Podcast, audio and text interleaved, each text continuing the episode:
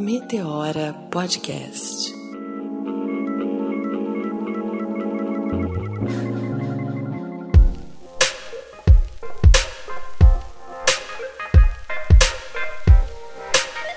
Tá começando mais um Meteora. Eu sou Cris Guterres. Salve, salve, galera. Eu sou a Renata Hilário. Tô gostando muito de estar aqui com vocês quinzenalmente. Muito bem-vindos. E a gente quer agradecer, né, Cris, de novo, sempre. Não, tem que agradecer todo o programa, porque a repercussão do Meteora tem sido imensa. Você sabe, que ontem eu fui num evento de diversidade eu encontrei lá a Aline, que trabalha na Bayer, e ela virou pra mim e falou assim: cinco pessoas já me indicaram a ouvir o seu programa. E cada vez que a pessoa indica, eu fico uma orgulhosa porque eu falo assim: eu conheço ela, ela é minha amiga. Ah, Nossa, você sabe que eu conheço a Aline virtualmente, né? E é uma honra depois a gente encontrando essas pessoas pessoalmente. Eu tenho muito a agradecer também. Não vou citar nomes hoje, que seria injusta, mas a gente vai pautando aí nos próximos programas. Falando da nossa alegria, né, do Meteora, de estar aqui com vocês, quando a gente lança um podcast, o que a gente consequentemente está fazendo? Semeando ideias e tentando mostrar que as coisas são mais complexas e que ela não pode pode ser absorvida pela camada mais superficial. Embora a gente faça vários recortes e o programa seja curto, perto do repertório que cada tema carrega, a gente quer despertar para outras possibilidades, virar outra chave de pensamento mesmo. E para isso, a gente precisa abrir a mente e trabalhar empatia para ouvir pontos de vista diversos. Então, o que a gente sugere no Meteora? Olha as coisas mais de uma vez, por mais de um prisma, porque às vezes ele é divertido numa instância, ele é informativo na outra instância, profundo nessa outra, romantizado na outra, e ele se comunica com várias pessoas e com cada uma de uma forma. Você recebe a informação de um jeito, uma pessoa de outra classe, cultura, vivência vai receber de outra, e nenhuma dessas visões é menos verdadeira, só tem menos o direito de existir na cabeça de quem está preso ao modo de pensar fechado e opressor. E eu acho que nós três aqui hoje, em breve vocês vão saber quem está aqui, uma convidada super especial, a gente gosta de jogar no hard. Então a gente joga um tema tema complexo aqui, porque a gente sabe que as pessoas vão chegar e chegam.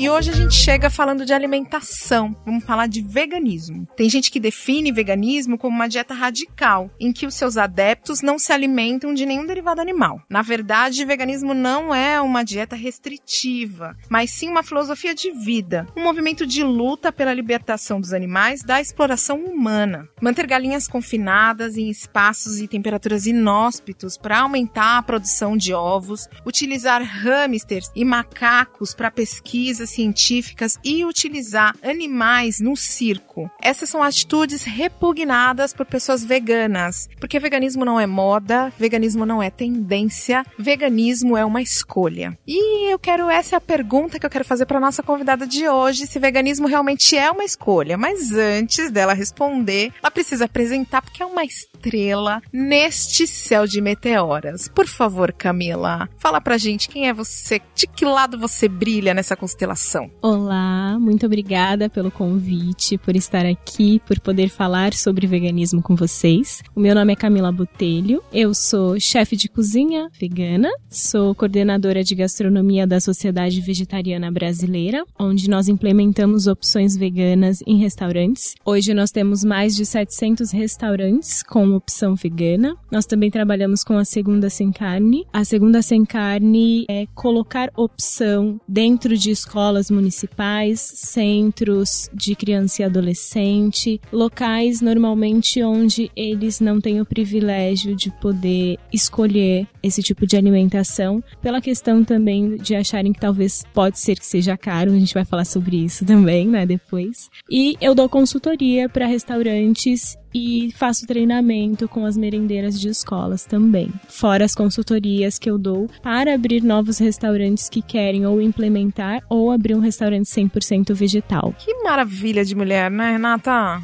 Já até abriu apetite aqui, gente, porque embora eu não seja ainda vegana, vegetariana, sou uma aspirante, eu adoro porque eu vejo muito sabor mesmo, né? Eu encontro muito sabor nos alimentos e é um dos mitos que a gente vai derrubar, que a gente pretende derrubar com a K. Então, Camila, conta pra gente, é, explica de fato o que, que é o veganismo. O veganismo, ele é uma escolha a partir do momento que você decide mudar os seus hábitos. Tem algumas pessoas que acreditam que é a maioria delas, né? Acha que o veganismo é um estilo de vida que você vai ter que morar no meio do mato, vai ter que plantar, colher e não produzir lixo. Isso seria maravilhoso se nós pudéssemos hoje viver dessa maneira, mas o estilo de vida que nós levamos hoje não permite com que nós possamos vivenciar algo desse tipo, que seria maravilhoso, eu amaria viver dessa forma. Mas o veganismo ele é, ele é uma escolha a partir do momento que você decide que você não quer mais crueldade no seu prato. Legal. Cá, e é, a gente vai trazer realmente alguns temas aqui porque eu acho importante desconstruir. Então, assim, partindo do princípio mesmo, qual a diferença do vegano pro vegetariano? Existe o ovo lacto vegetariano, que come ovos, queijo, leite e vegetais. O vegetariano, ele só come vegetais.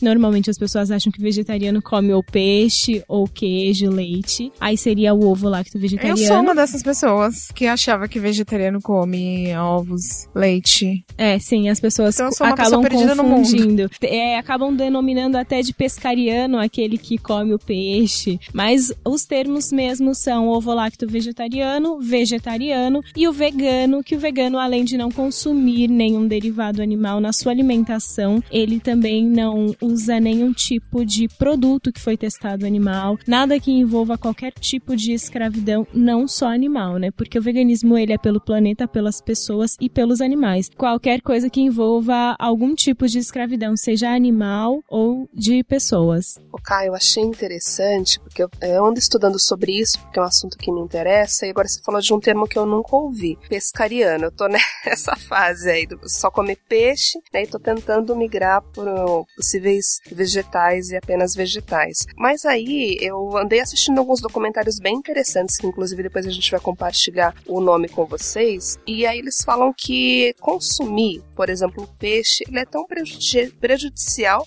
quanto você só ser apenas vegetariano, porque aí acho que você pode explicar melhor, né? Tem a questão do mercúrio no mar, né? Sim, você consumir o peixe ou você consumir a, a carne vermelha é aparentemente mais prejudicial para a saúde. É, normalmente as pessoas começam a se tornar vegetariana por conta da saúde, né? Eu mesma fui uma adepta do vegetarianismo por conta da saúde. Mas aí você começa pela carne vermelha, por conta de todo o processo que, que ela sofre, e aí ela vai pro açougue, e aí aquela carne apodrece. Para quem não sabe, a carne que tá no mercado, ela não é fresca, ela é podre já, ela já está amarelada, eles colocam um produto para que ela volte a ficar vermelha. Esse produto é totalmente cancerígeno e a gente consome aquela carne, assim como a carne branca do, do porco, como a carne do, do, do frango, e a do peixe também não é diferente. Muitas vezes a gente acha que o peixe vem do mar, o peixe ele, ele vive em cativeiro, ele come ração, ele não está consumindo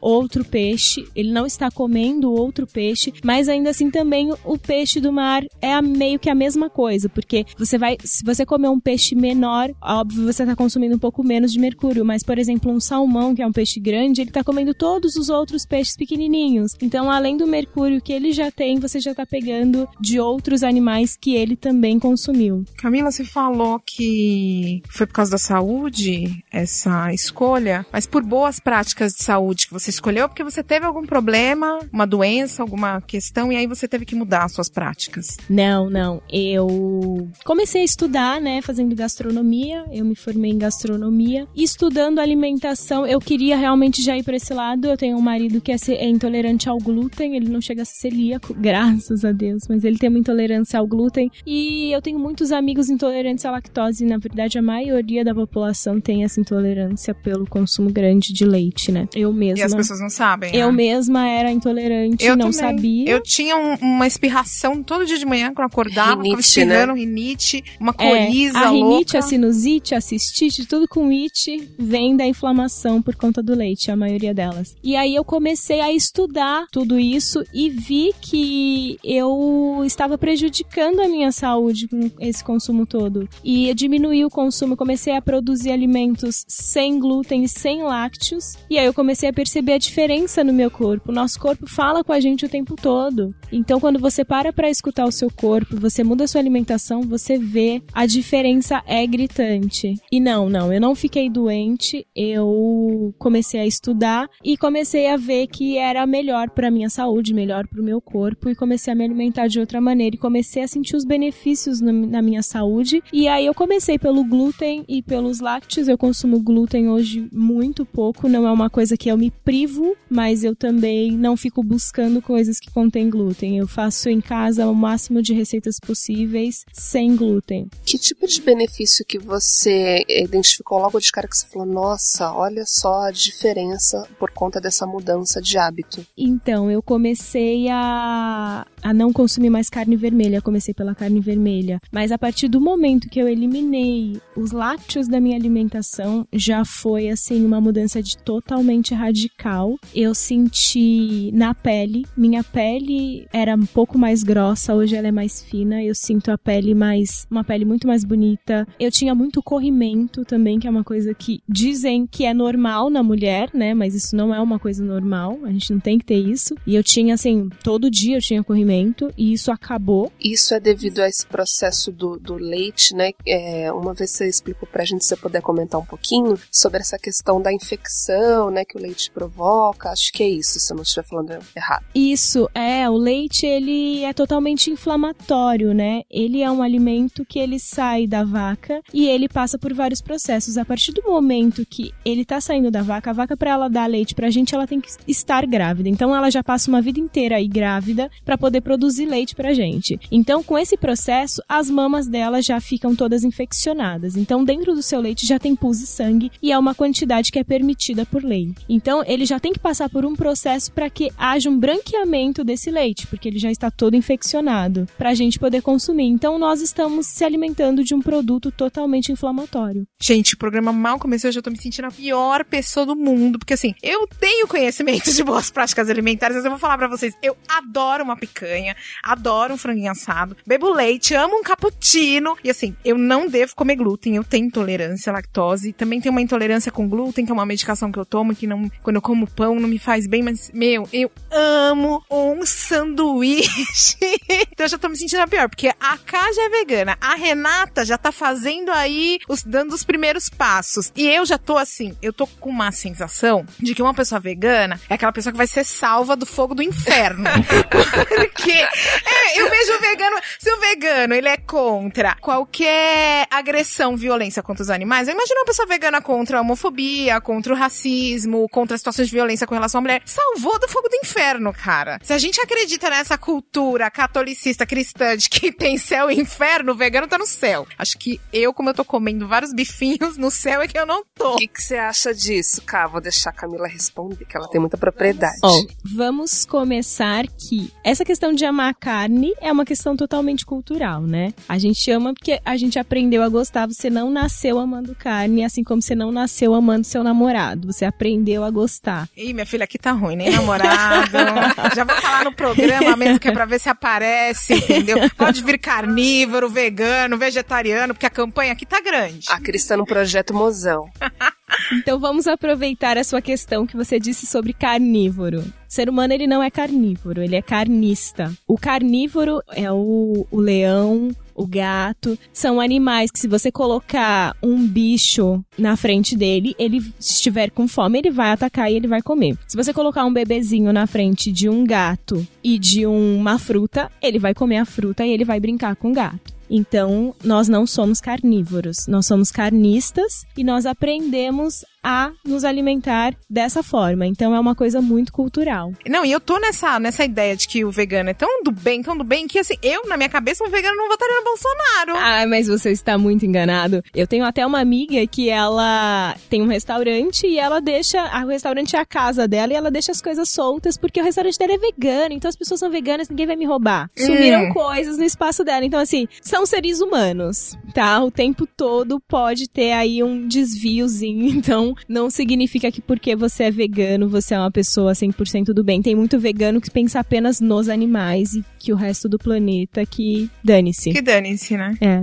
E na verdade, a gente não veio aqui ditar regras, né? Como a gente disse no, no, início do programa, é, a gente quer trazer pautas, pensamentos diversos para a gente pensar em outras possibilidades. Acho que é importante a gente sempre trabalhar isso, essa mudança de chaves de pensamento, trazer conhecimento, né? E a Ká, ela é, é extremamente profissional nisso, aprofundada no assunto, domina o tema e acho que ela vai poder contribuir. Mas assim, se você quiser comer a sua picanha, fica à vontade. Só não Ninguém vem comer vai pro aqui, inferno né? aqui. Não, e eu preciso contar aqui, tem que contar aqui no Meteora e pros ouvintes, porque assim, a, é, a Kai é uma amiga nossa, a gente, a gente dá umas passeadas, se encontra e tal. E outro dia eu dei uma mancada com ela, eu ofereci um espetinho pra ela. Olha o fora. Assim, do nada, assim, você quer que eu pegue um pra você? Mas é hábito, né? É um hábito já que nós estamos acostumados, porque você cresceu assim. é, eu lembro que as minhas primas, eu lembro da minha mãe, a minha prima pequenininha, ela pegando um pedacinho de picanha, sangrando e dando na boca. Ela não tinha nem dentinho, mas ela podia chupar a carne, porque faz bem pra saúde. Então é uma coisa que nós crescemos condicionados a isso. A questão agora é desconstruir e se alimentar de informação pra você entender o porquê de tudo isso, né? Eu sou uma pessoa, gente, que eu adoro frases, né? Frases de efeito. e aí eu li uma frase assim: o maior obstáculo para a descoberta não é a ignorância, é a ilusão do conhecimento. Essa frase é do Daniel Burstyn, acho que é assim que fala. E aí, Kai, eu quero te fazer uma pergunta: alimentação é um ato político? Como que você encara isso na sociedade? Com certeza. A alimentação, além de ser um ato político, é um ato de descolonização do seu corpo. Nós estamos escravinhos do sistema, nós estamos vivendo de uma maneira que só está acarretando em doenças, né? A doença do século agora é o câncer. As pessoas se perguntam o porquê disso e a sua alimentação, a sua resposta começa pelo seu prato. Claro que envolve muito mais além disso, envolve a sua rotina, a forma que você dorme, o horário que você acorda, como você se porta durante seu dia, como você vive a sua vida. Mas a alimentação influencia muito, muito mesmo na sua saúde. Você sabe que assim, eu enquanto publicitária, eu sei que é uma profissão um pouco peculiar no sentido de assim, a gente vende o que as pessoas não precisam muitas vezes, né? E eu penso nas mensagens também que a publicidade passa para as pessoas de que tem que consumir laticínios, junk food, coisas que vão de fato prejudicar a sua saúde e depois alimentar em um mercado farmacêutico. A gente sabe de Sim, essas questões, né? exato. É todo um sistema que trabalha para que você vire um bonequinho deles para viver dentro desse sistema. É, existe um documentário chamado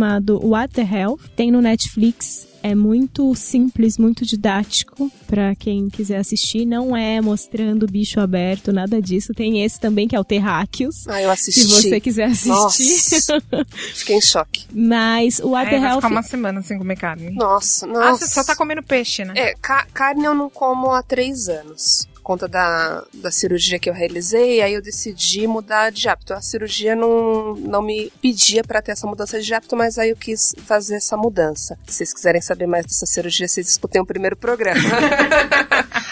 mas agora eu quero. Eu tô só no peixe, tirei o frango, mas eu comecei a pensar que eu falei, gente, eu acho que eu tô me enganando, né? Porque eu tô no peixe ainda, mas eu não tô ainda. É, mas eu acho que você não tem que se cobrar, sabe? Aos pouquinhos você vai conseguindo. Se alimente de informação, que isso é muito importante, e aos poucos você vai começar a enxergar. E quando a chavinha virar, ela não volta nunca mais. Não volta, né? Mas voltando ao assunto do Water Health, é um documentário que mostra até hospitais do câncer, hospital do câncer da mulher, que dentro do site tem receitas com alimentos cancerígenos, mostra que você consumir um o peito de peru é a mesma coisa que você estar fumando um cigarro. Então, embutidos são totalmente cancerígenos e carnes, carne vermelha e carne branca também, que as pessoas têm a mera ilusão de ser uma carne saudável. Tem outro documentário também no Netflix que fala que, na verdade, os planos de saúde, eles já começaram a despertar para isso também. Então, hoje, é, não só lá fora, como no Brasil, eles começaram a despertar para a questão da medicina preventiva. Então, eles apoiam os clientes a fazerem mudanças de hábito, de alimentação, de praticar atividades, porque eles já perceberam que isso é mais barato para o plano do que é, estimular que ele utilize consultas, procedimentos. Então, tem lógica, tem fundamento. Acho que é, é o que você falou, é isso. Busque informações, procure ampliar, não precisa é, radicalizar. Se quiser continuar comendo carne, continue. Mas procure obter informação. Acho que conhecimento é a chave. Com certeza. Você sabe que eu queria fazer um, um adendo nessa, nesse comentário que você fez dos planos de saúde? Que eu acho que é válido aqui, porque o SUS, o Sistema Único de Saúde, que é um programa que a gente sabe que tem inúmeras dificuldades, que passa por problemas de verbas e tal, mas é um país que oferece um sistema de saúde público, Sim, com certeza. gratuito para qualquer pessoa que chegar Uhum, lá. E as unidades importante. básicas de saúde têm esse trabalho de prevenção e não é de agora, não. É de muitos É que não, anos. são- não é divulgado, né? É porque você precisa procurar o serviço único de saúde, né? Eu acho que assim, muitas vezes você vai na unidade, aí você quer passar com um clínico, ah, não tem. Quero fazer a- pegar o remédio, não tem. Mas tem o grupo, às vezes tem, não tem, porque temos dificuldade. N's de contratação de médico, temos dificuldade de encontrar médicos que queiram trabalhar no sistema único de saúde, mas também temos uma dificuldade do governo de investir dinheiro para que sejam contratados os que querem. Tem N's. Mas às vezes tem esse grupo, que é o grupo de hipertensão, é o grupo de diabetes, esse grupo que, que previne, que incentiva boas práticas de saúde. E tem muitas unidades de saúde que têm nutricionistas e que incentivam essa alimentação mais saudável. Então queria só fazer essa, essa lembrancinha, sabe por quê? Porque eu fico lembrando, assim, daquelas pessoas maravilhosas que convivem comigo. Ai, porque nos Estados Unidos? Ai, porque na Europa, entendeu? Aí passa mal nos Estados Unidos, gasta uma fortuna. E aí eu lembrei, queria aproveitar, porque o Moteora também traz, né, essas lembrancinhas. É uma pauta importante porque, bom, eu sou defensora do SUS. Eu também queria deixar claro aqui. Super. A, a gente pode fazer um programa só sobre isso, inclusive, mas é, a gente tem que dar muito valor sim ao SUS. Não é todo país que oferece um sistema de saúde para a população de forma gratuita. E eu vou deixar essa pauta aqui no ar porque eu acho que a gente deveria falar mais sobre isso mesmo.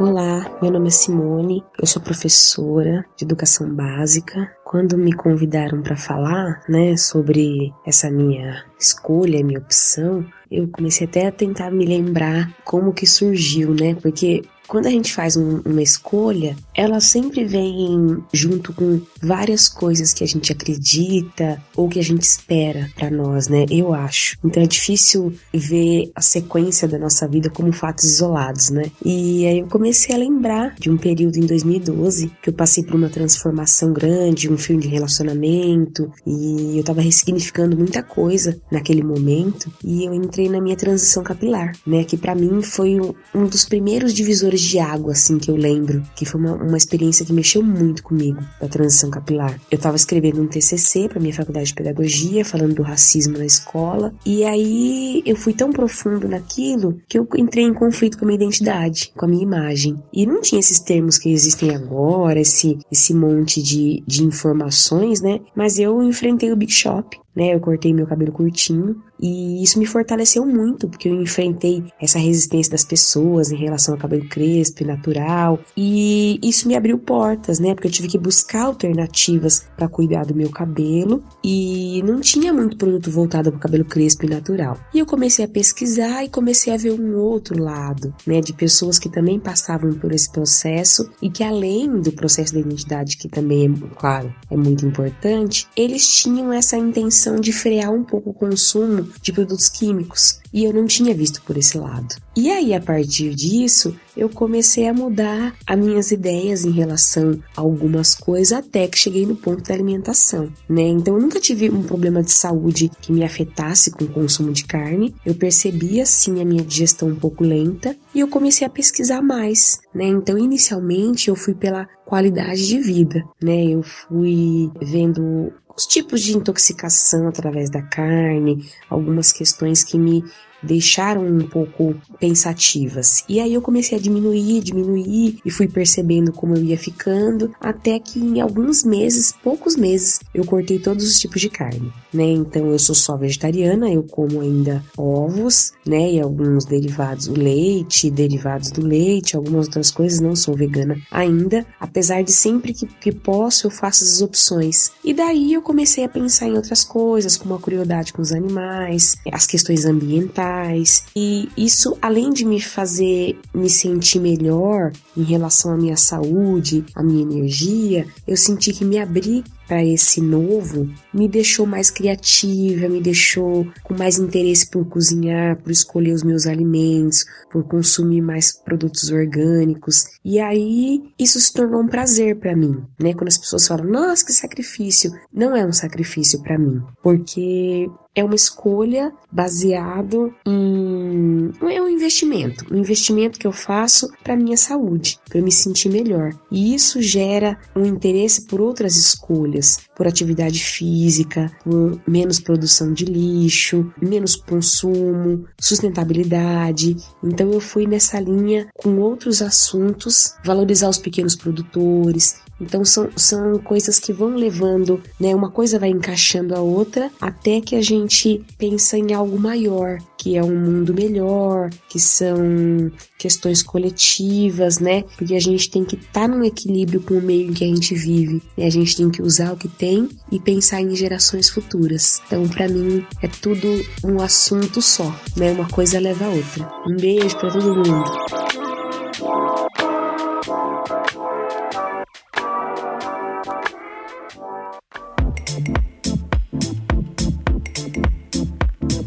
Mas voltando pro veganismo. É, mas essa Cristiane quer fugir de qualquer forma, né? Acho que já é a segunda vez que vocês me puxam pra terra. Não, puxam, puxam não, essa terra. pauta é importante. Relaxa que hoje você tá assim, e eu tenho certeza que daqui a um tempo, não, não vou colocar prazo, que eu não quero te pressionar, mas eu tenho certeza que daqui a um tempo você vai falar, cá, parei a carne vermelha. Ai, meu Deus, como é que eu vou viver sem meu bifinho? É uma coisa que a gente nunca imagina. Eu nunca é. pensei que eu fosse me tornar vegana. Eu falava, não, vegetariana já tá bom. Mas com é aquilo. Quanto mais você se alimentar de informação, mais você vai querer buscar o melhor para você. E pro seu bolso também, porque ser vegano é barato pra caramba. Então, vamos derrubar um mito? Vamos. As pessoas falam que ser vegano é caro, né? Ser vegano é caro. Até porque tem outro mito. É a questão que é o orgânico e o não orgânico. Porque a gente vai no mercado e geralmente produtos orgânicos são bem mais caros. Como que a gente pode fazer essa mudança de hábito e não gastar muito? O veganismo com certeza pode ser caro se você quiser. Se você comprar um queijo de castanha, se você quiser tomar um leite vegetal da caixinha do mercado. Existem alguns produtos caros, industriais. Mas a abobrinha é cara? Não. E a cenoura? Não, não é Berinjela? Caro, né? Berinjela. Você sabe que eu tava no seu Insta esses dias e você ensinou a fazer um ah, leite... tava stalkeando. Tava stalkeando. Eu, você ensinou a fazer um leite é, mais barato, que era de mandioca, era isso? Não, de inhame. Inhame, é. O leite de você pode fazer, na sua casa, um leite de castanhas. O mais em conta é o de amendoim. Você deixa amendoim de molho por 8 horas, descarta essa água, depois você bate com uma xícara de amendoim com um litro de água. Se você quiser ele mais cremosinho, você pode pôr duas xícaras de amendoim para um litro de água. Aí você pode coar num voalzinho, que é aquele tecido, ou na sua peneira, e tá pronto seu suco. Seu, desculpa, seu leite. Esse é um verdadeiro leite. Ele não passou por nenhum processo industrial. Ou você pode fazer o de inhame. O de inhame, ele tem ácidos fíticos que não faz bem para nossa saúde. Então é legal você branquear o alimento primeiro. Então você coloca água para ferver. Estão anotando aí, né, gente? Não, eu tô achando demais. Já temos uma receita no Meteoro. Até o final desse programa, a gente tem um cardápio inteiro. então você vai colocar água para ferver, vai deixar ele por 10 minutos só para quebrar isso. E depois você bate o seu inhame. Pode ser a mesma coisa, uma xícara de inhame para um litro de leite. E você você bate, não pode deixar o inhame ficar muito mole, porque senão ele vai virar um purê, aí você vai fazer um purê, não vai fazer um leite, tá? Então ele tem que estar tá duro. E aí você vai bater no seu liquidificador e vai coar. Dura três dias na geladeira. E aí você pode misturar no seu cappuccino. Pronto, agora já tem um... um Te tá ganhou, Vou tomar um cappuccino. Me ganhou. Eu vou né? tomar um cappuccino de leite de inhame. Eu adoro Fica inhame. maravilhoso também. E eu faço bolo, calda de bolo, aquela calda de bolo que vai creme de leite no bolo de cenoura com, com chocolate, açúcar. É essa, a gente ama. A gente pega o, o leite do inhame e mistura com o chocolate em pó açúcar e batata açúcar, doce. Açúcar, cara? Você come açúcar então? Tranquilo. É, não, eu, eu consumo muito pouco em casa, mas existem algumas alternativas, né? A estévia. E aí você bate no seu liquidificador, fica cremoso, já tem a batata doce se você não for muito do açúcar. Eu gosto de doce, eu sou do doce, né? Tem que pôr um pouquinho de estévia, eu tenho que pôr um docinho. E aí no lugar do seu creme de leite, você coloca essa batata doce. Não vai ficar com gosto de batata doce, juro para vocês. Com o chocolate batido e vira um creme igual igual aquele creme de leite que a gente coloca em cima do bolo. E é uma coisa totalmente natural. Nossa, Você sabe que eu tenho uma receita também, né? Eu falei que eu sou que eu sou, não, não sou mais carnívora aqui que eu sou mesmo. Carnista. Carnista. Carnista. É, aprendi onívora. Hoje. Onívora, mas eu eu gosto muito de comer e como eu trabalho com restaurante, eu conheço algumas receitas. Então eu tenho umas receitas veganas e eu faço em casa. Volta aqui, por favor. Se eu não, você não é onívora, você é herbívora. Herbívora. Queira você ou não.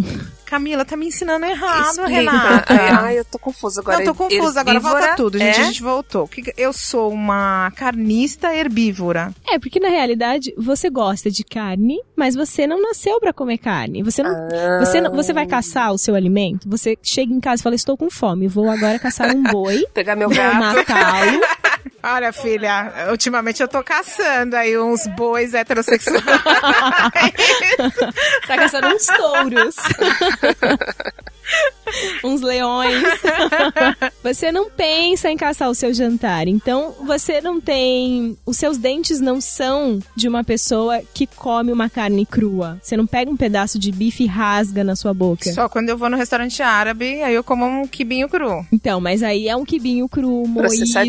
Você não vem, não pega um pedaço de bife daquele, um quilo de pedaço. Me dê um quilo de bife aí inteiro. É, não tenho esses hábitos de caçadora, né? Então, nós não, não temos esses hábitos. Então, os nossos dentes, eles vão de um lado para o outro para rasgar folhagens e não carne. Então, carnista e herbívora que sou, gosto também de umas receitas veganas. E eu tenho algumas. E sabe como que eu faço a minha calda de chocolate? Com óleo de coco e o chocolate só cacau. Derreto aquele chocolate. Pode ser, geralmente eu pego 85%, porque, cara, açúcar é droga e eu ainda não sei viver sem ele. Então eu pego um 85, 70% e derreto, misturo no óleo de coco, fica uma caldinha de chocolate maravilhosa. Fica igual aquela caldinha de bolo de vó, fica, não fica? Fica igualzinha. Ai, tô com Eu fome.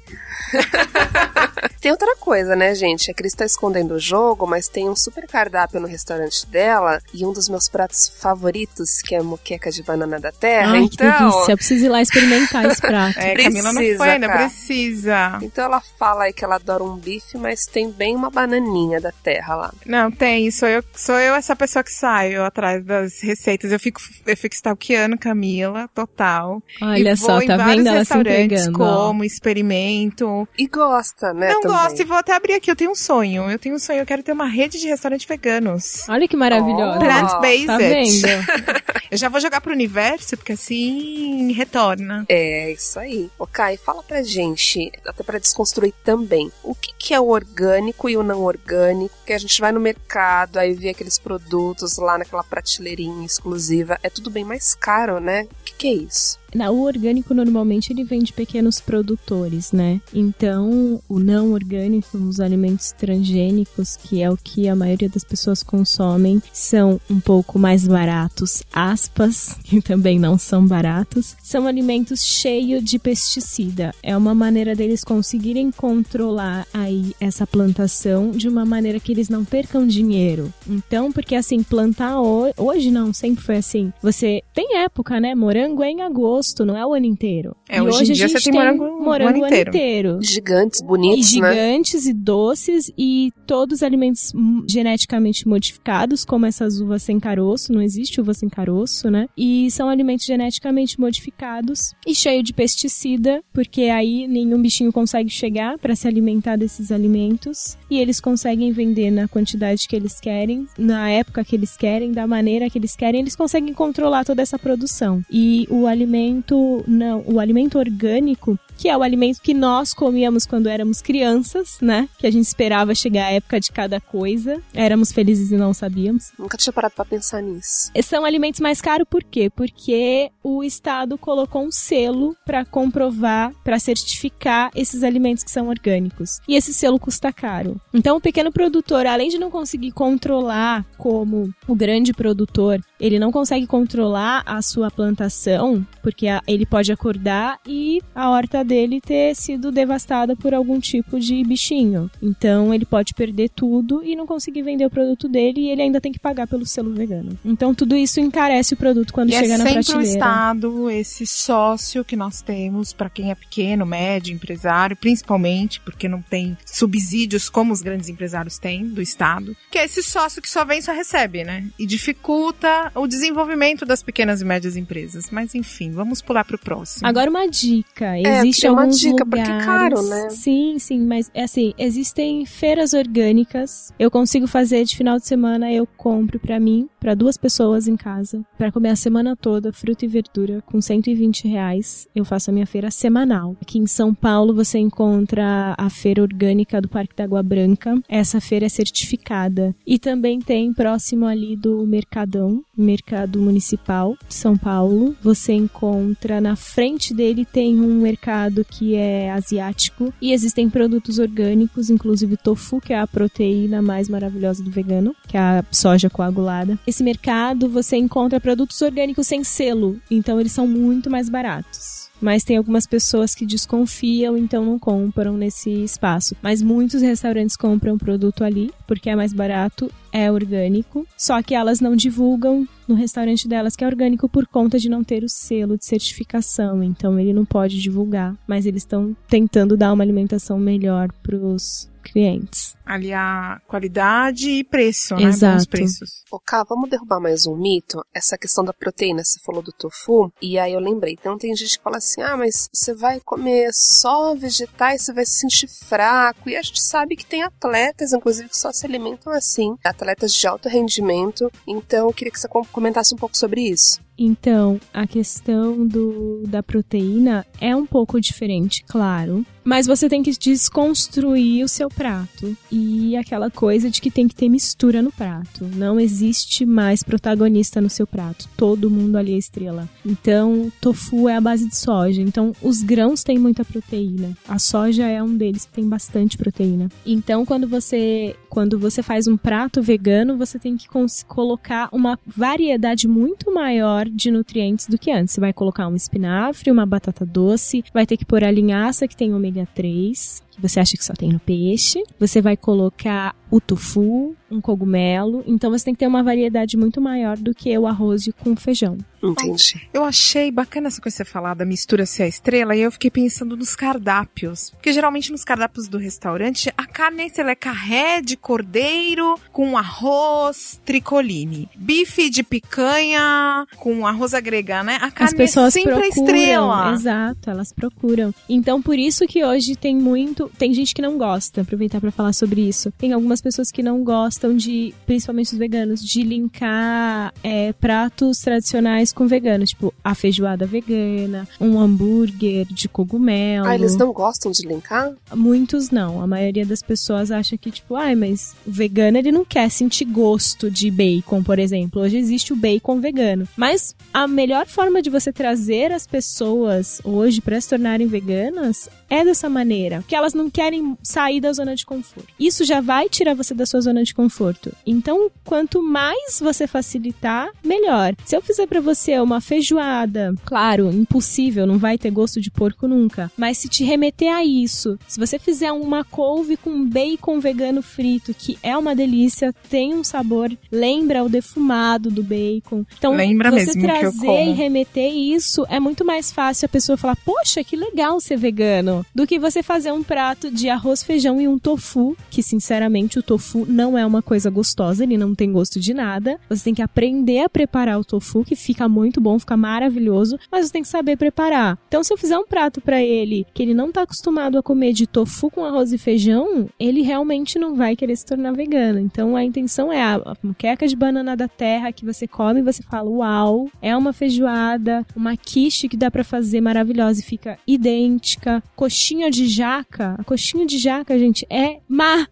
Eu acho até melhor que a coxinha de frango. Você já comeu bife de jaca da Maíra lá no quintal do Já centro, comi, no comi, churrasco vegano? É, no final a gente vai dar essas diquinhas de uns lugares bacanas para as pessoas irem, né? É, lá no restaurante a gente começou a fazer pratos veganos faz um pouco tempo. O restaurante é self-service, né? E o que a gente mais percebe é que a maioria das pessoas que comem são as pessoas não veganas. E elas sempre têm essa curiosidade do, ai, vou experimentar, isso aqui é vegano. E elas ficam surpresas. Nossa, que delícia. A chefe lá, Helene Guterres, né, minha sócia, cozinha muito bem e faz pratos muito deliciosos. E, e é muito bacana essa curiosidade da pessoa, que ela chega, nossa, eu quero experimentar. Fulano, olha, isso aqui é vegano. Eu quero experimentar isso aqui. Experimenta e gosta. E começa, e é isso que a Camila falou. A gente precisa seduzir a pessoa de alguma maneira, né? Pra que ela descubra. Desmistificar, né? Desmistificar. Sim, porque tem muito essa. Antigamente, realmente, tinha o quê de restaurante há 7, 10 anos atrás? Tinha o quê de restaurante vegano? Quase nenhum. Não tinha opção em lugar nenhum. Então, os poucos que tinham eram mais naturalistas. Então, as pessoas acham que vai fazer pra emagrecer ou que é por um tempo pra saúde, porque tá com colesterol alto,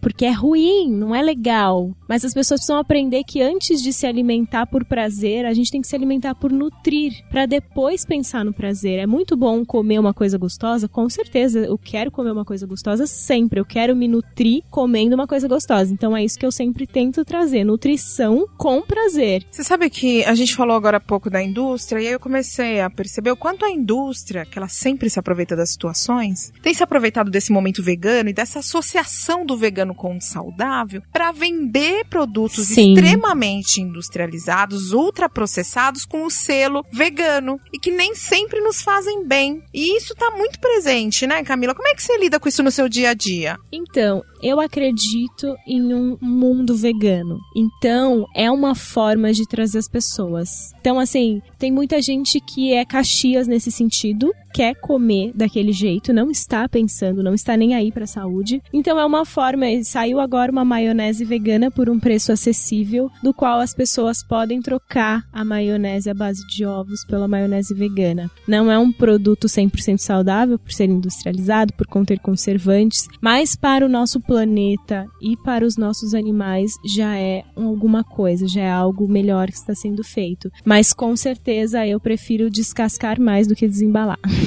Isso tem que ser um mantra, né? Esse Exato. descasque mais, embale menos. Exato. Precisa ser um mantra e, e que ajuda em todos os sentidos, que você embala menos, você joga menos plástico no planeta, né? Exato. Você, você mata menos animais, você joga menos produtos tóxicos na camada de ozônio. São Sim. várias mudanças. Eu tava lendo uma reportagem no Nexo Jornal e eles estavam dizendo que se o mundo adotasse uma dieta vegana, mais de 8 milhões de vidas seriam salvas de hoje até 2050. E a gente Não deixaria existiria de mais fome, né? a gente poderia acabar. Não sei se a gente poderia acabar com a fome, porque eu acho que tem toda uma questão do capitalismo em Sim, volta é. disso, né? Dessa construção. Aí nós presiden- os presidentes teriam que ser veganos também.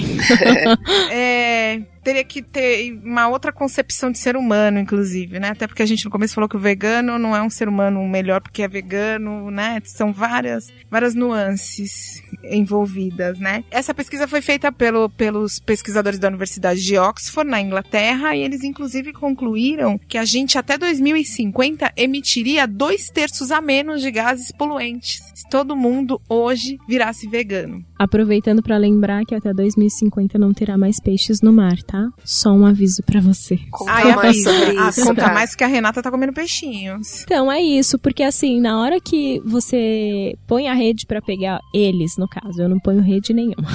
na hora que coloca a rede pra pegar o salmão e o bacalhau, por exemplo, não vai vir só o salmão e o bacalhau, vai vir a baleia, vai vir o atum, vai vir o camarão, vai, vai vir tudo que tá ali do lado deles. Vai vir o golfinho e tudo que tá ali vai vir junto e eles vão descartar simplesmente o que eles não querem. Tem gente que fala pra mim, ah, não, eles devolvem pro mar, mas é claro que eles não vão devolver pro mar. Eles não têm tempo pra parar e falar, ah, esse aqui a gente quer, esse aqui a gente não quer. O que eles não querem, ai, morreu, joga Não, fora. e a pesca é extremamente agressiva. Exatamente. A maioria dos animais morrem já no momento que eles se prendem à rede e aí eles ficam desesperados tentando sair. Essa luta já às vezes é, é custa vida pra eles. Exatamente, Tem é um como. bicho que as pessoas têm um pouco menos de empatia pela questão dele não emitir um som, né? Ele emite, mas não é aquela coisa fofinha, não, é um bichinho peludo que te olha com aqueles olhinhos fofos. Então, Mas é uma vida. as pessoas têm essa mania de achar que ai, o, o peixe não sente dor. Ele sente dor sim. Ele tem sistema nervoso. Ai, gente, desse jeito, se a gente continuar assim, na próxima sashimi que eu comer, eu vou sentir dor. Você vai ele chorar. Tem sistema nervoso, ele sente dor assim como nós. Meninas, eu queria também falar de uma questão que quando você começa a estudar um pouco sobre isso, você se depara com questões novas, assim, para mim foi novo, é sobre a indústria agropecuária no planeta. E aí tem um documentário muito interessante no Netflix que chama Conspiracy, e ele fala o seguinte, né, ele mostra o impacto negativo da indústria agropecuária no planeta, né, e alguns dados como a pecuária é responsável por mais de 51% das emissões de gases com efeito estufa, 56% da água dos Estados Unidos é usada para cultivar alimento para gado,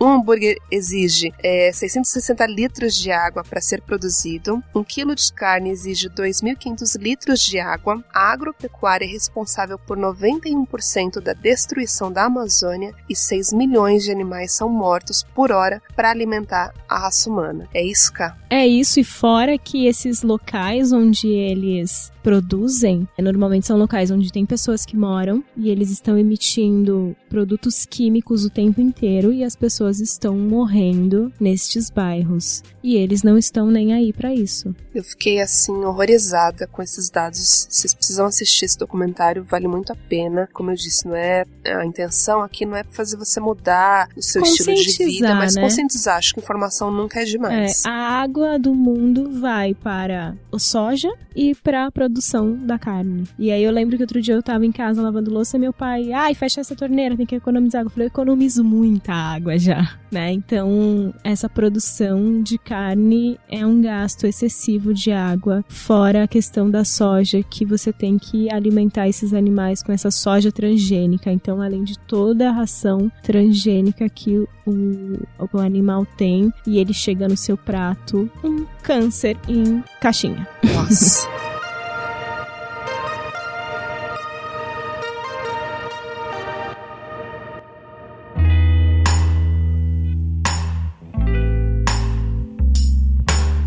Oi, eu me chamo Natália, eu tenho 29 anos e eu sou vegana já há 7 anos. Eu sou formada em jornalismo e, como eu sempre gostei muito de bicho, sempre cresci com, com animais ao meu redor, eu sabia que eu queria fazer o meu TCC com esse foco. Então, junto com a orientadora, a gente foi desenhando e a gente chegou num projeto de livro-reportagem sobre testes em animais para cosmético aqui no Brasil e para ensino, né, dentro das escolas e universidades. Durante esse projeto, eu virei vegetariana e eu comecei a conhecer o trabalho de algumas ONGs de defesa animal. Eu me encantei tanto por esse trabalho que, como eu já estava me formando em jornalismo, eu me voluntariei para fazer tradução de matérias de inglês e espanhol para ajudar em reportagens com, com o foco dos animais. E vendo cenas de abate, de maus tratos aos animais todos os dias, chegou uma hora que eu não consegui mais e me tornei vegana. Foi uma coisa muito natural para mim. Quando eu estava trabalhando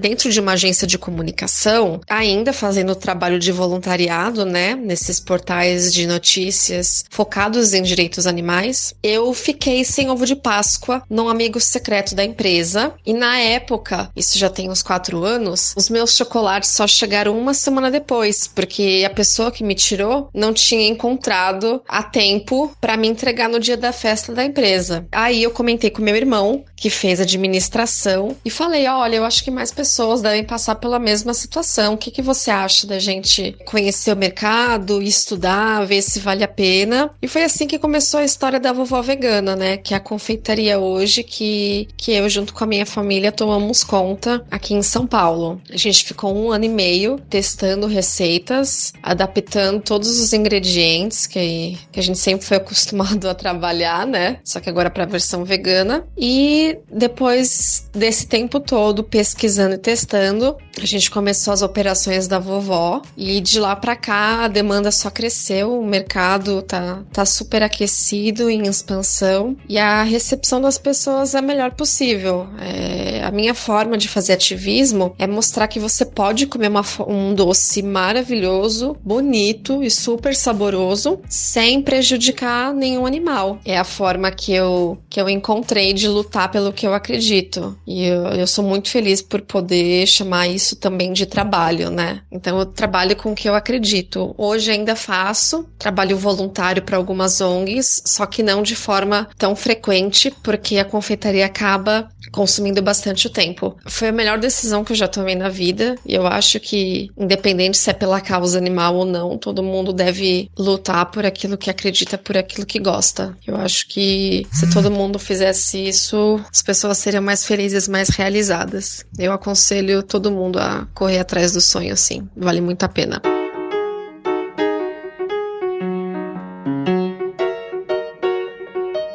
Tô aqui pensando, Cá, já que você falou assim que em algum momento eu posso me tornar vegana, e não, não, não, não, não, não essa possibilidade em algum momento, porque eu já me questiono muito em algumas coisas, que algumas práticas minhas, mas eu tô pensando nessa transição. Então eu queria saber como é que foi a sua transição, porque não é só deixar de comer, é também deixar de vestir, mudar as roupas, os lugares onde frequenta. Conta um pouquinho desse, dessa passagem. Vamos lá, eu acho que o veganismo, ele tem que ser dentro do possível e do praticável. As pessoas têm o costume de, ai, ah, vou me tornar vegetariano. Então, fiquei um mês sem comer carne, senti vontade, fui lá e comi. E, ai, meu Deus, não sou mais vegetariano. Você é vegetariano. Você pode continuar tentando. Hoje você comeu e amanhã você vai tentar de novo e assim por diante. Então, é todo dia uma luta para você mudar o seu hábito. Então, é um hábito, você passou a sua vida inteira comendo isso e não, não fique se cobrando e achando que da noite pro dia você vai parar de comer. Você sentir vontade de comer, coma, mas tenha a consciência do que você está comendo, saiba o que você está fazendo, que isso com certeza vai fazer você pensar duas vezes antes de comer e vai chegar uma hora que essa vontade não vai vir mais. E hoje eu sinto cheiro de churrasco, para mim é cheiro de carne queimada, eu não sinto, nossa, que aroma gostoso. E aí eu comecei pela questão do glúten e dos lácteos, abri uma empresa que não produzia nem nada com glúten e lácteos, mas tinha carne. Depois quando eu fechei essa empresa, eu comecei, mudei de cidade, fui morar no Rio de Janeiro e comecei a estudar mais em relação à alimentação carnista. E aí, com isso, eu comecei a ver que eu estava me alimentando totalmente errado, que eu estava equivocada no que eu estava fazendo. E eu queria mudar isso e eu queria mostrar para as pessoas uma forma de se alimentar melhor. E comecei a postar receitas sem carne. Isso começou a fazer bastante sucesso. E aos poucos eu fui mudando a minha alimentação dentro daquilo que eu produzia para as minhas redes sociais. E aí eu fui tirando uma coisa, fui tirando outra. Eu amava uma muqueca, amava um sushi e era muito difícil para mim tirar isso. E aí eu várias vezes, eu fiquei um ano sem comer peixe, aí fui um dia e comi, aí eu sentei no restaurante comecei a chorar, comi, ai, mas tá muito gostoso, ai, mas não, meu peixe, ai, mas tá uma delícia. E aí daí você vai se descobrindo e vai vendo o que você quer para você, sabe? Então eu acho que é você começar a se redescobrir dentro da sua alimentação sem se cobrar. E pense sempre, veganismo é dentro do possível e do praticável. Não acho que você vai ter que virar o super mulher, o super homem para ser vegano. Você vai fazer o que você puder fazer. Não, não ultrapasse seus limites. A gente já está ultrapassando os limites dos animais, a gente já está sendo invasivo em relação a eles. Então, não seja assim com você também. Faça o que você puder fazer e aos pouquinhos você vai ver que você vai mudando isso. E seu, seu marido é vegano também? O meu marido, ele foi um tempo, inclusive eu comecei a me tornar por conta dele. E aí ele voltou, ele teve um processo de uma viagem que ele fez e ele ficou muito doente. E ele estava na Ásia e foi bem difícil para ele se alimentar e ele teve que comer e ele voltou um pouco traumatizado voltou a comer carne, mas hoje ele já está de novo tirando a carne, já não come mais a carne vermelha, o frango, peixe bem de vez em quando. Em casa ele é praticamente ele é, ele é ovo lácteo em casa, ele come ovo ainda. Leite, eu faço os leites de castanho para ele e ele toma ainda proteína para academia, mas também eu já tomo proteína vegetal, ele também já tá tomando a minha. É uma adaptação, porque o sabor é diferente. Mas assim, eu não cobro nada dele. Eu deixo ele se indo devagarinho. Porque quanto mais você cobrar de uma pessoa, mais chato fica. Eu não quero ser aquela vegana chata, aquela vegana polícia que fica. Não pode isso! Ai, que chato! Tem que deixar a pessoa leve, né? Tem cada um que... no seu tempo. Né? Exatamente, né? cada um tem seu tempo. E as festinhas de família são tranquilas? Ai, Como é não, é? é muito chato. Nossa, é muito chato. E as pessoas pegam a carne e põem na sua frente assim, faz, olha que delícia, tipo, como se aquilo fosse, ai, me dá, por favor, tô morrendo de vontade. Não, não estou. Aliás, tira daqui. eu normalmente vou almoçada quando é na casa dos meus avós, dos meus pais. Eles sempre deixam arroz com feijão, uma saladinha de alface, tomate para mim, que eles também não sabem muito o que fazer. Eu levo, acaba tudo sempre. No meu aniversário eu fiz um, um uma coisinha e tinha um bolo vegano e salgadinhos. Tinha quiche, tinha coxinha, tinha esfirra, tinha pastelzinho, tudo assado. E aí eu comprei um pão de metro, um só, assim, só pra falar com, com rosbife, só pra falar, ai, Camila, a gente não é obrigado. Então, não, vocês não são obrigados. Coloquei ali, o pão de metro ficou e os salgados acabaram. Tá vendo? Olha aí. Camila, me fala uma coisa. Sobre veganismo, geralmente a gente vê isso sendo muito pautado por pessoas brancas certo? E eu sei que você domina muito isso, essa questão do veganismo negro, que traz é, questões muito importantes. Eu só vejo é, chefe de cozinha branco aí falando nos canais de TV ou nas redes sociais, e a gente sabe que não é bem assim. E a gente precisa desconstruir algumas coisas. Então vamos falar sobre isso? Vamos. Ai, muito obrigada.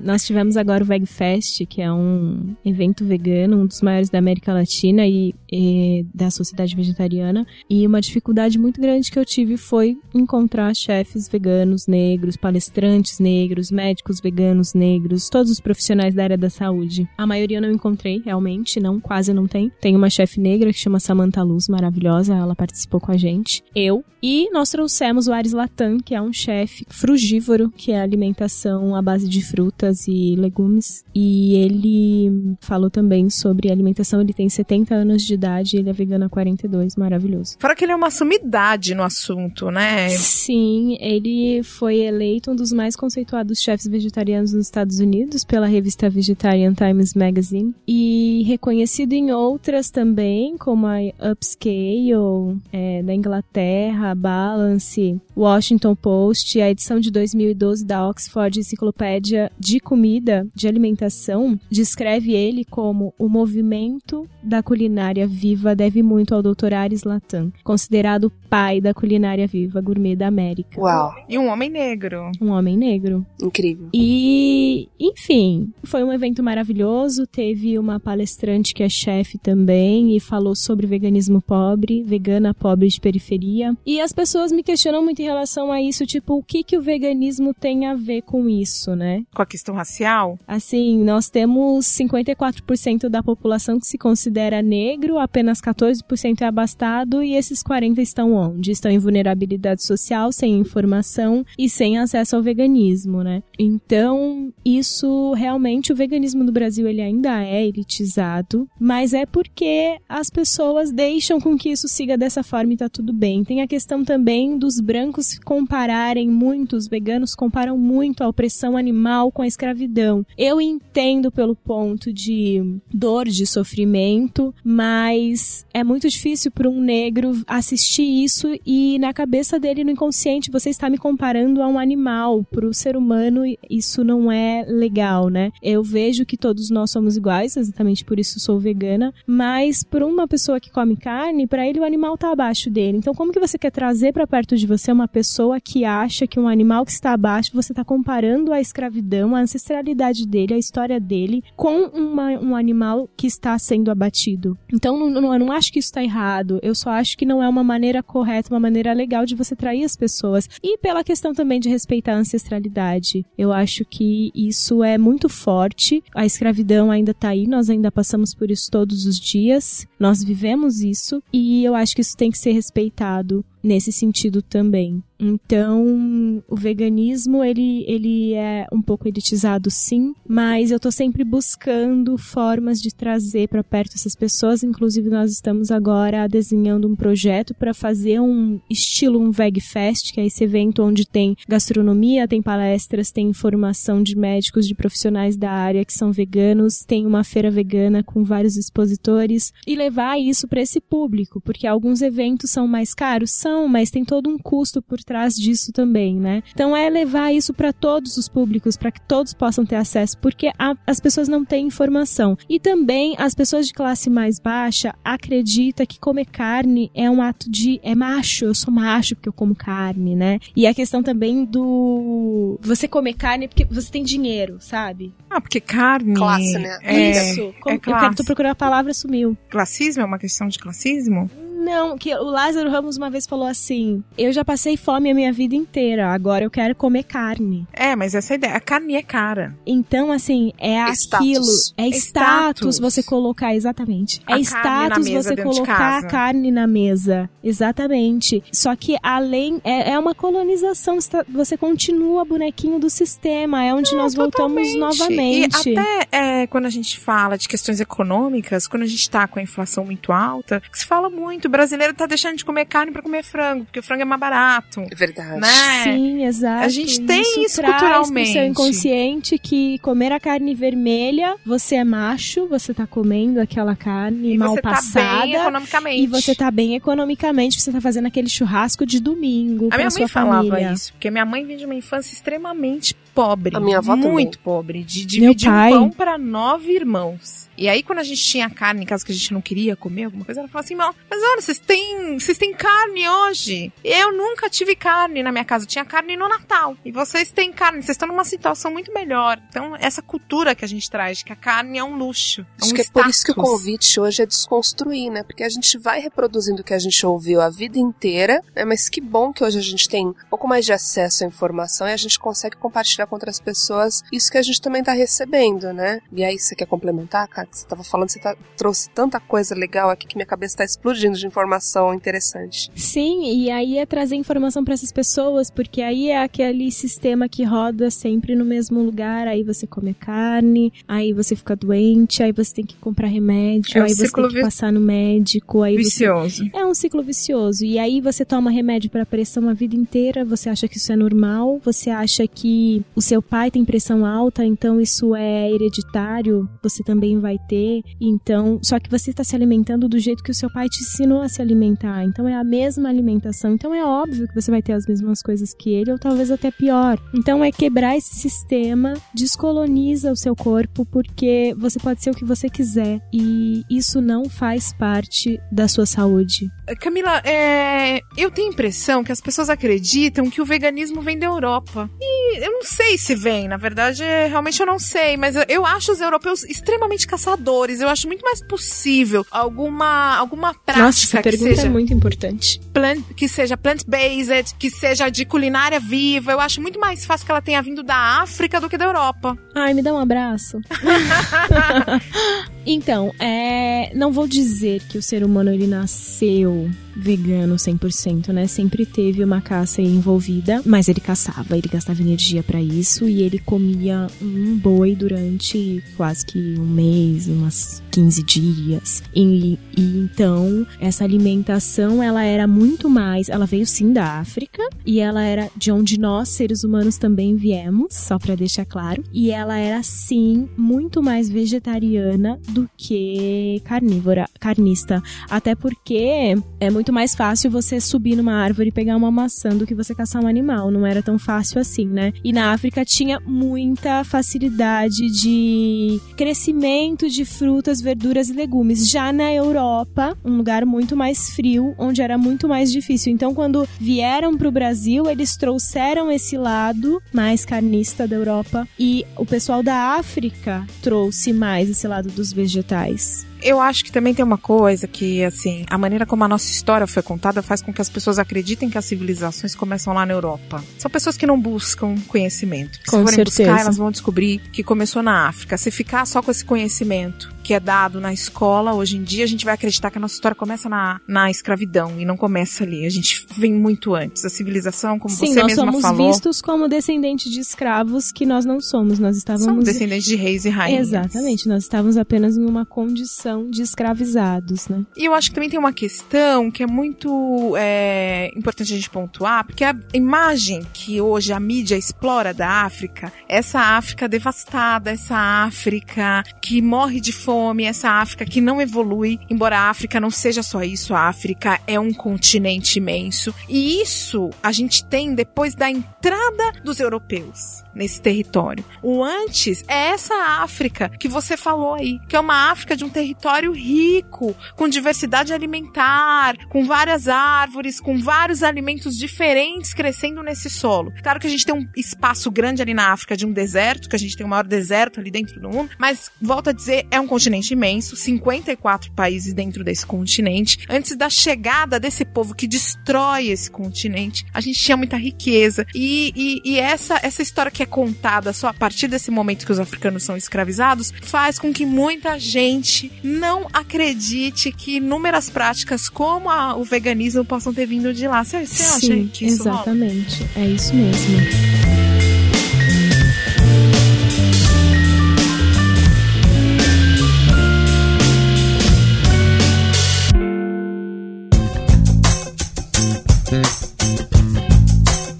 Você comentou de alguns projetos e eu não sei mesmo, desconheço. Como seria é, uma forma de democratizar a questão da alimentação é, vegana, por exemplo, em escolas públicas, nas comunidades? Existem projetos assim? Existe. Nós da Sociedade Vegetariana temos A Segunda Sem Carne, que nós implementamos já em todas as escolas municipais. Então, não necessariamente na segunda-feira, mas um dia da semana, essas escolas têm um prato sem nenhum tipo de derivado animal. Normalmente é lasanha à base de proteína de soja moída. E a gente vai dar o treinamento. Tem o CCAs, que é Centro de Criança e Adolescente. São locais onde normalmente as crianças estão em vulnerabilidade social. Ela sai da escola de manhã e vai pro, pro CCA e almoça. Também tem o CREM, que é a mesma coisa. E ela almoça e depois ela faz aula de artes, computação, vários cursos. Ou ao contrário também, ela vai de manhã, toma café e almoça e depois ela vai para a escola. Normalmente essa é a única refeição que essas crianças têm.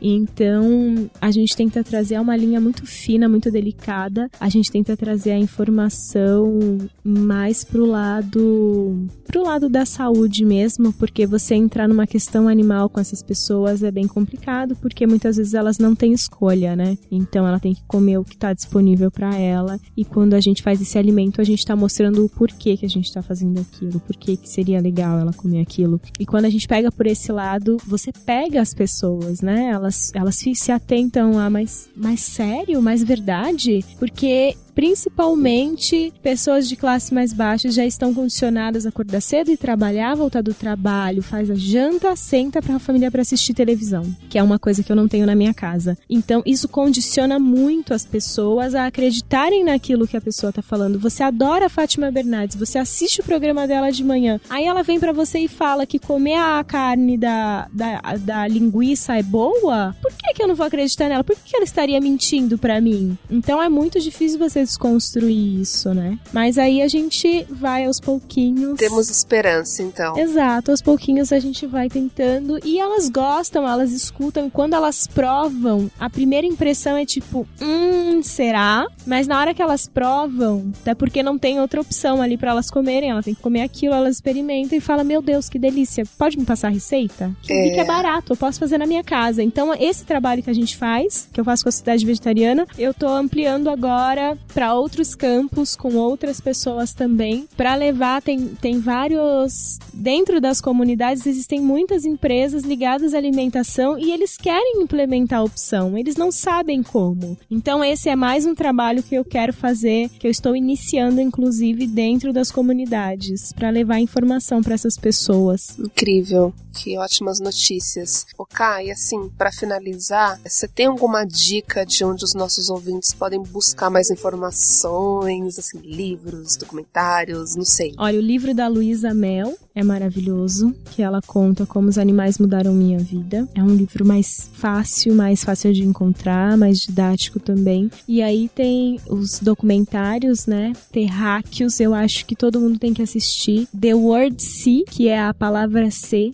The Word See, que também tem no Netflix. Cowspiracy, também tem no Netflix. Eu acho que para início, para começar, tem também A Carne é Fraca, mas a carne é fraca é você tem que baixar pela internet, já é um pouquinho mais difícil. Mas para todo mundo, uma, uma forma de acessar mais simples são esses três que tem no Netflix e o livro da Luísa Mel. Tem um também, gente, que chama Dominion, dos mesmos autores de Terráqueos, está no YouTube. Fortíssimo, mas necessário, se vocês aguentarem. Ah, posso dar mais uma dica? Claro, super. Tem o iAnimal no YouTube, que é da Animal Equality. Animal Equality é uma outra ONG também, que tem aqui no Brasil. E eles têm em feiras, em eventos, quando eles fazem os eventos, eles têm um óculos que você coloca e você se sente dentro do abatedouro. Nossa. E eles disponibilizaram isso no YouTube. Não é a mesma coisa, mas você vê, você vira seu celular. Você pode pôr no celular, você vira o seu celular no horizontal e você vai andando com o seu celular e você consegue ver todo o abatedouro e tudo que tá acontecendo. E aí chama iAnimal e aí tem das galinhas, dos porcos e das vacas. É muito legal e é um videozinho de 3 minutos. Ah, legal.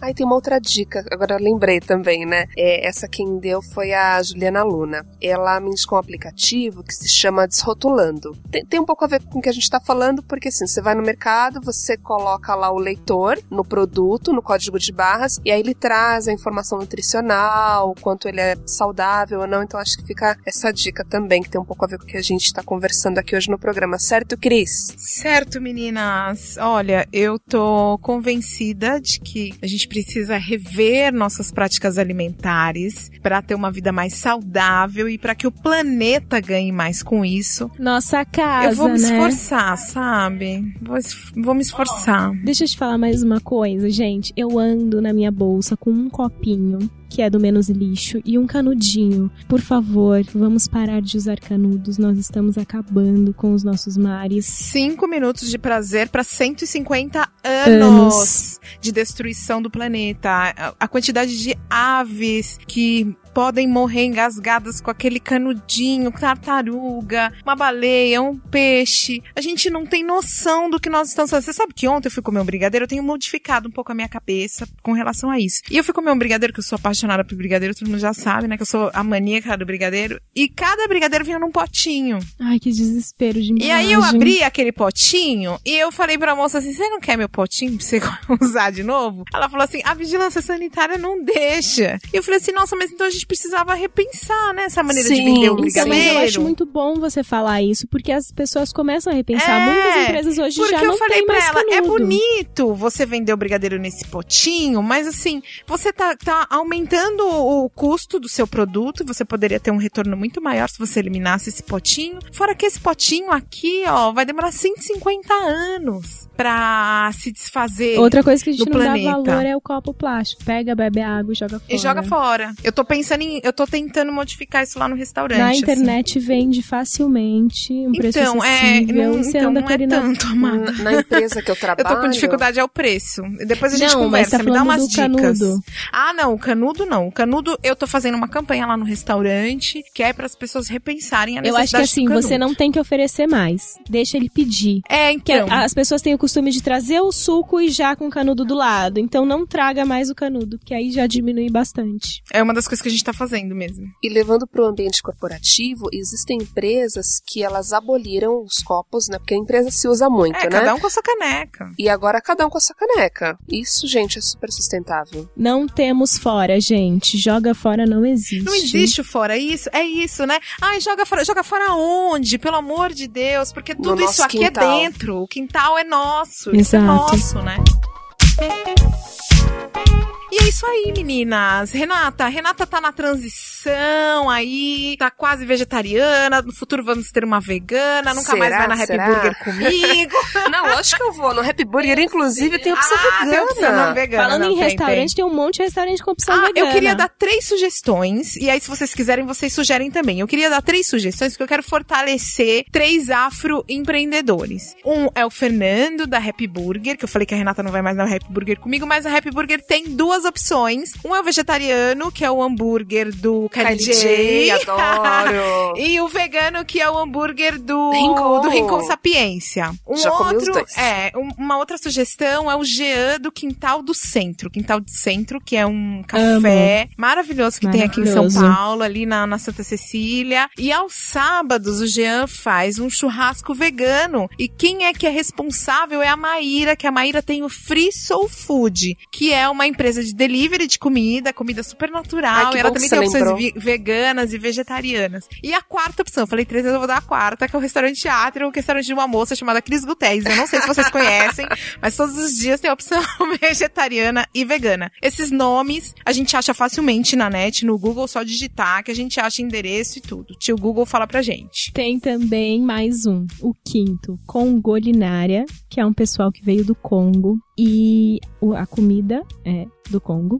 É, e vegana, E né? Vegana, 100% vegana, fica em Perdizes, Congolinária. Não, e o Congolinara, meu, se você for lá e gastar seu dinheiro lá nesse restaurante, além de você ter o prazer de comer a Eu- eu comida, você tá você tá apoiando, investindo você na tá sua investindo na sua saúde. saúde, você tá apoiando uma família que veio de um país em situação de guerra pra reconstruir a sua vida aqui no Brasil. Então, assim, não é só ir lá e cuidar de você, mas você também cuida do outro, né? Bem bacana. Você tem uma dica, Rê? Não, queria dizer que esse programa foi uma delícia. Foi gostoso, né? Aprendi bastante. Maravilhoso. Quero aprender mais. Nossa, a Camila é um poço de inspiração. Ai, obrigada. Além de maravilhosa. Ah, gente, ó, entra no Insta da Camila, chefe Cabotelho, pra vocês verem como ela é linda, incrível, Ai, meu maravilhosa. Deus. Uhum. E fala mais, fala mais das suas redes, Cá. É, eu tenho um, um canal no YouTube que eu posto mês sim, mês não, mas eu tento. Tem sempre dicas e receitas fáceis, rápidas, coisas de receita de três minutinhos, quatro no máximo. Meu site para saber mais sobre o meu trabalho é cabotelho.com e meu Instagram é chefe cabotelho, onde tem muita dica de receita também. Obrigada, Cá. Obrigada a uma honra. vocês, eu amei. Agora eu tô esperando a ligação da Cris K. Não tô mais comendo carne. Não, eu posso começar? Eu, eu já sei que, gente, que eu não preciso matar um animal pra fazer um sapato. Então eu posso ligar e falar assim, não visto mais sapato de couro. Né? A carne a gente deixa mais pro futuro, né? Não, começa por onde você quiser. A minha amiga começou pelos cosméticos. Então começa, só começa. A gente vai continuar saindo juntas do mesmo jeito, né? Vamos, Vai ter vamos. opção pra todo mundo. Vamos. É isso aí, gente. Muito obrigada. Comenta nas redes, diz pra gente o que, que vocês acharam. Fala os temas que vocês querem que a gente discuta aqui no Meteora, porque esse espaço não é só meu e da Renata. Esse espaço é nosso, a gente constrói esse espaço juntos. É isso mesmo. Um grande beijo e até a próxima.